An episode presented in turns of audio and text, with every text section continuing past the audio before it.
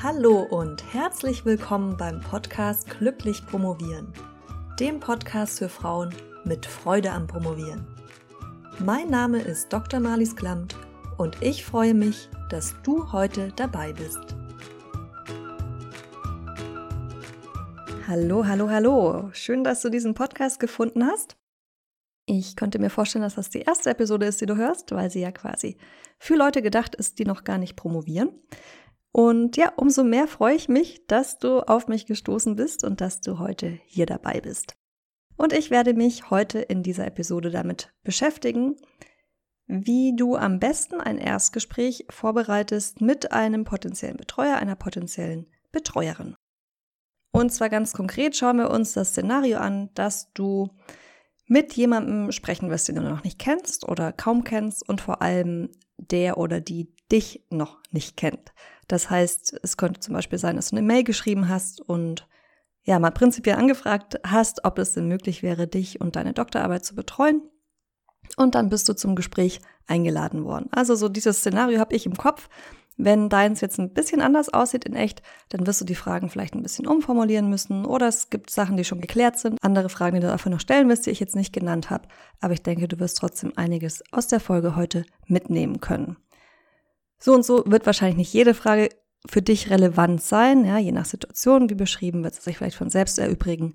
Aber ja, es wird dir trotzdem ein, ja, ein Feld aufmachen, über was du zumindest nachdenken solltest. Insgesamt erstmal möchte ich dir Mut zusprechen. Ja, hab nicht zu sehr Angst vor so einem Gespräch, sondern zeig dich einfach gut vorbereitet. Dafür hörst du jetzt auch diese Episode und selbstbewusst und ja, dann wird das schon gut gehen und wenn nicht, dann hat das vielleicht auch einen guten Grund, warum es nicht geklappt hat. Aber trotzdem noch der Hinweis, geh bitte mit Taktgefühl vor. Ja? Also ich habe hier manche Fragen, hm, die ich dir jetzt raten werde zu stellen. Also das sind Fragen, die ich dir wirklich auch rate zu stellen und im Gespräch zu klären, aber die willst du vielleicht nicht so direkt und so forsch formulieren, wie ich das jetzt gemacht habe. Mir geht es ja darum, dass du weißt, was du generell abklären solltest, ja. Aber das willst du vielleicht im, im Einzelfall auch umformulieren wollen. Aber dabei ist es dann trotzdem wichtig, dass du an der Frage dranbleibst, beziehungsweise an der Antwort, ja. Also, dass du auch, wenn du es ein bisschen softer formulierst oder vielleicht was durch die Blume eher fragen willst, dass du dann trotzdem dranbleibst, bis du auch wirklich eine Antwort hast und dann nicht dich mit irgendwas abspeisen lässt, ja.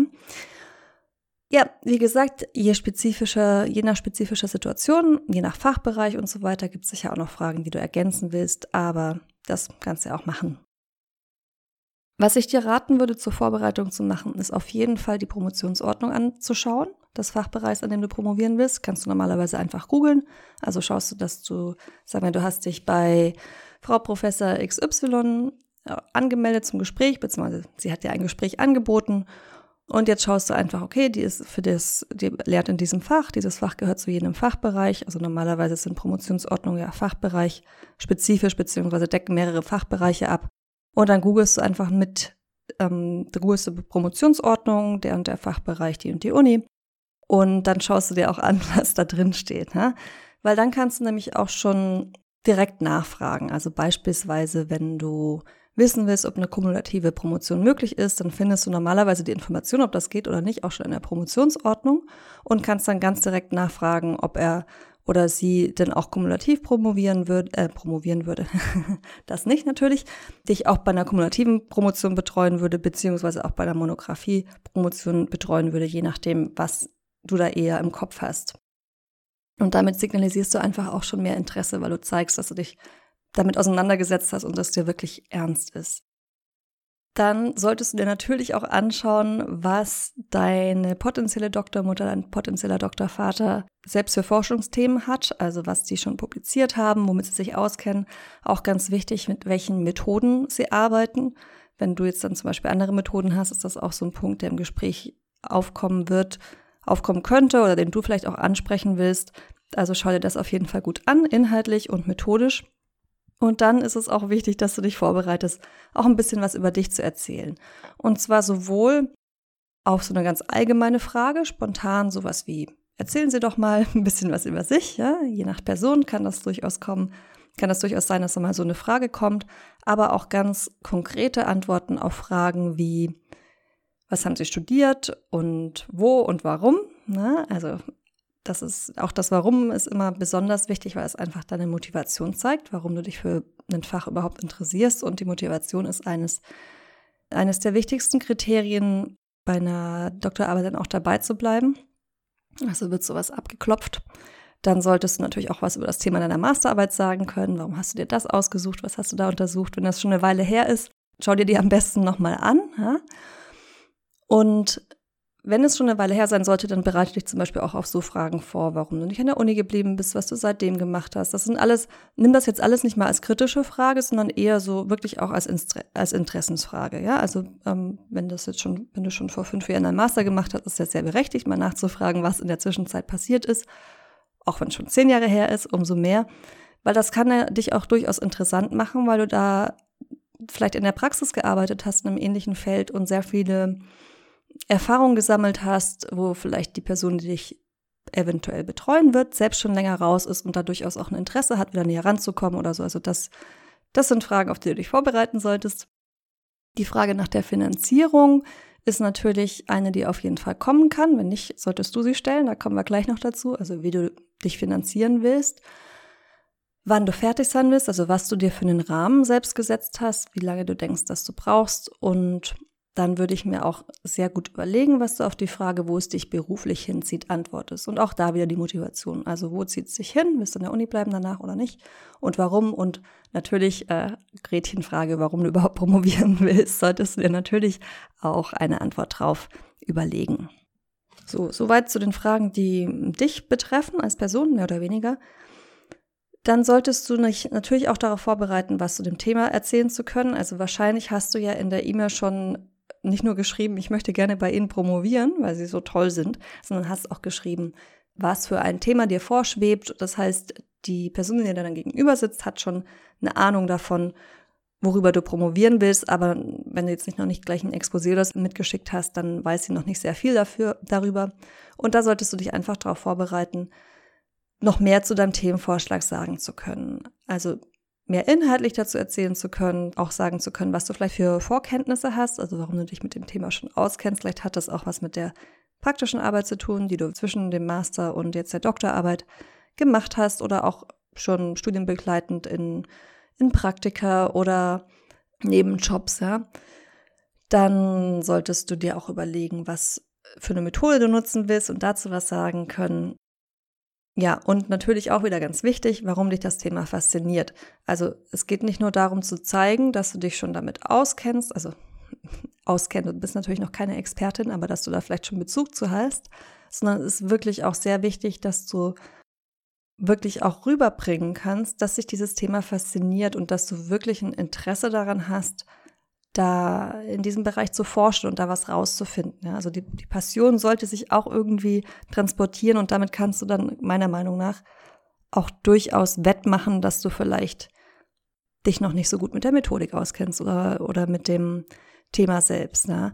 Das ist was, was, was sich transportieren sollte und auch unabhängig davon, dass du jetzt irgendjemanden beeindrucken willst und vielleicht dazu bekommen, dich zu betreuen, ist das natürlich, ist das auch für dich einfach total wichtig. Also wenn du eigentlich nicht so richtig Bock auf das Thema hast und das nur ausgesucht hast, weil es zu der Person passt, ist das nicht so eine richtig gute Voraussetzung. Leuchtet dir sicher ein. Und dann gibt's noch, habe ich noch ein paar Fragen für dich, die du auch abklären kannst oder solltest. Wie gesagt, bitte mit Taktgefühl vorgehen, also nicht alle genauso formuliert stellen, wie ich das jetzt gemacht habe. Wichtig ist zum Beispiel die Frage, bis wenn du mit einer Rückmeldung rechnen kannst. Also vielleicht wird dir direkt im Gespräch gesagt, okay, das passt leider nicht so gut oder ich sehe uns jetzt hier nicht zusammenkommen. Oder auch, ja, ähm, ich würde Ihnen gerne anbieten, bei mir zu promovieren. Dann ist musst du das natürlich nicht fragen. Aber falls nicht, dann würde ich schon am Ende des Gesprächs mal nachfragen, bis wann, ja, wie ihr verbleibt und bis dann du mit einer Rückmeldung rechnen kannst. Eine auch eher formale Frage ist zum Beispiel, in welcher Sprache die Arbeit verfasst werden muss. In vielen Fächern ist das, ist das vorher schon relativ klar, ob das Englisch oder Deutsch ist. Du wirst ja auch angeschaut haben, wer noch bei der Person promoviert und mit welchen Themen. Falls du Informationen dazu gefunden hast, dann hast du da schon Eindruck. Aber das ist was, was du auf jeden Fall fragen solltest. Oder das ist was, was du, was du vielleicht abklären willst. Dann, falls es schon sich in eine Richtung bewegt, dass ja, dass du betreut werden wirst, dann willst du vielleicht auch fragen, wie das weitere Vorgehen ist, ob du dich einschreiben musst oder nicht. An vielen Universitäten ist es ja inzwischen so, dass man als Promotionsstudierende eingeschrieben sein muss. Und du wirst vielleicht auch abklären wollen, wenn ihr darüber nicht schon im restlichen Gespräch gesprochen habt, ob es die Möglichkeit gibt, am Institut zu arbeiten oder auch einen Lehrauftrag zu geben. Also das wäre dann keine richtige Anstellung, sondern du würdest quasi nur den Auftrag bekommen, in einem Semester einen Kurs zu geben zum Beispiel und dann dafür entlohnt werden. Falls es die Situation so ist, dass die Anfertigung der Arbeit auf jeden Fall auch mit einer Stelle verbunden wäre, dann kannst du dann natürlich auch nochmal konkret nachfragen, also wie groß die Arbeitsgruppe ist, woran die anderen Kollegen und Kolleginnen arbeiten. Auch da würde ich mich auf jeden Fall interessiert zeigen, vorher schon mal alles abgeklärt haben, was du kannst, also alles recherchiert haben, was du kannst, die Website anschauen und dann kannst du auch konkreter nachfragen. Falls die Promotion, wie gesagt, mit einer Stelle verbunden wäre, dann würde ich auch abklären, wie viel Zeit für die Promotion vorgesehen ist und ob das realistisch ist, dass du diese Zeit auch dafür verwenden kannst, weil das nicht immer der Fall ist. Ja? Oder ob das dann so ist, dass du das Semester über vielleicht komplett ins Institut eingebunden bist mit der Lehre und anderen Aufgaben und dafür dann in den Semesterferien das ausgleichen kannst. Aber das sind durchaus Sachen, die, die du mal ansprechen kannst. Ja? Dann, falls du das Gespräch mit jemandem führst, der nicht in der gleichen Stadt wohnt wie du, wirst du vielleicht auch darüber sprechen wollen, ob vorausgesetzt wird, dass du vor Ort bist. Ja? Auch wenn der Arbeitsvertrag angeboten wird, ist das nicht unbedingt zwingend erforderlich. Also es gibt durchaus auch Modelle, dass du nur für die Lehre anwesend bist, wenn du überhaupt eine Lehrverpflichtung hast und ansonsten woanders.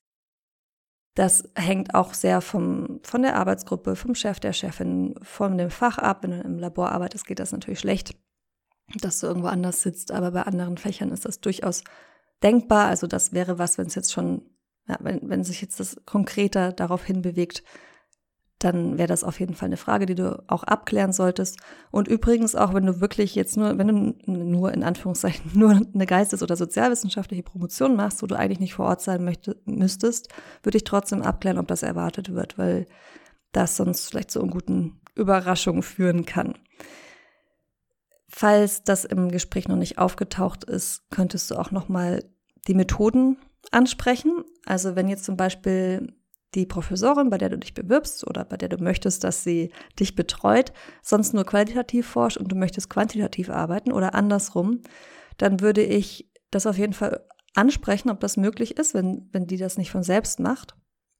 Und mir aber auch direkt überlegen, warum es zum Beispiel eine Bereicherung wäre, dass du jetzt eine quantitative Arbeit machst, obwohl sie sonst qualitativ forscht, dann, damit man vielleicht das nochmal, ja, die Ergebnisse quantifizieren kann. Vielleicht würde das auch auf irgendwas aufbauen. Also nicht, natürlich nicht so klingen lassen, als ob die Methodik mh, hm, nicht ausreichend wäre, die die andere Person benutzt, aber vielleicht nochmal die Vorteile herausstellen, warum du denkst, dass das eine schöne Ergänzung wäre. Ja, also du, du merkst schon immer, die Taktgefühl wichtig.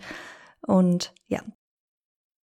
Auch eine interessante Frage ist, wie viele Doktoranden und Doktorandinnen die Person betreut.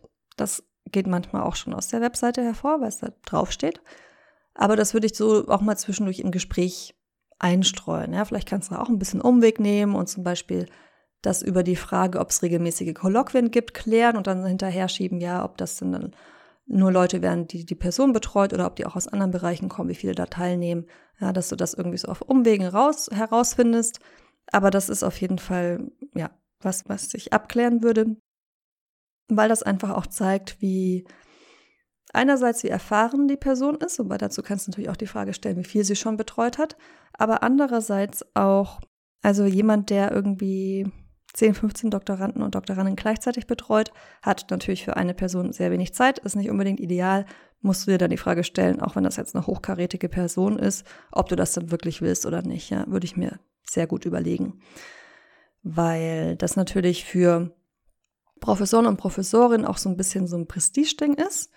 Doktoranden und Doktorandinnen zu betreuen. Aber wenn man die dann nur anhäuft, dann könnte das ein Indiz darauf, dafür sein, dass die Betreuungssituation vielleicht nicht ideal sein wird, zumindest aus deiner Sicht.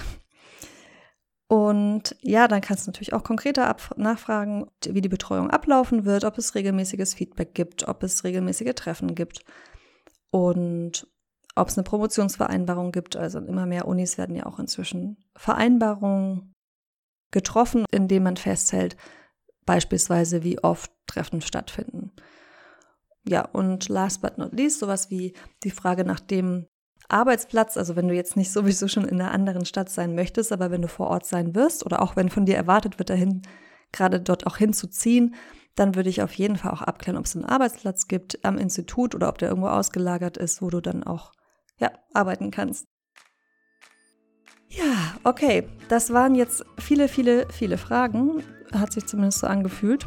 Aber ich denke, das hat dir einen ganz guten Eindruck darin gegeben, was so abgeklärt werden sollte in einem Erstgespräch, was an Fragen kommen könnte, wie du dich darauf vorbereiten sollst und ja, falls du gerade in der Situation bist, dass so ein Gespräch ansteht, dann erstmal herzlichen Glückwunsch. Es ist ja schon mal schön, dass jemand Interesse daran hat, prinzipiell dich zu betreuen. Mach dich nicht völlig verrückt, aber bereite dich gut vor.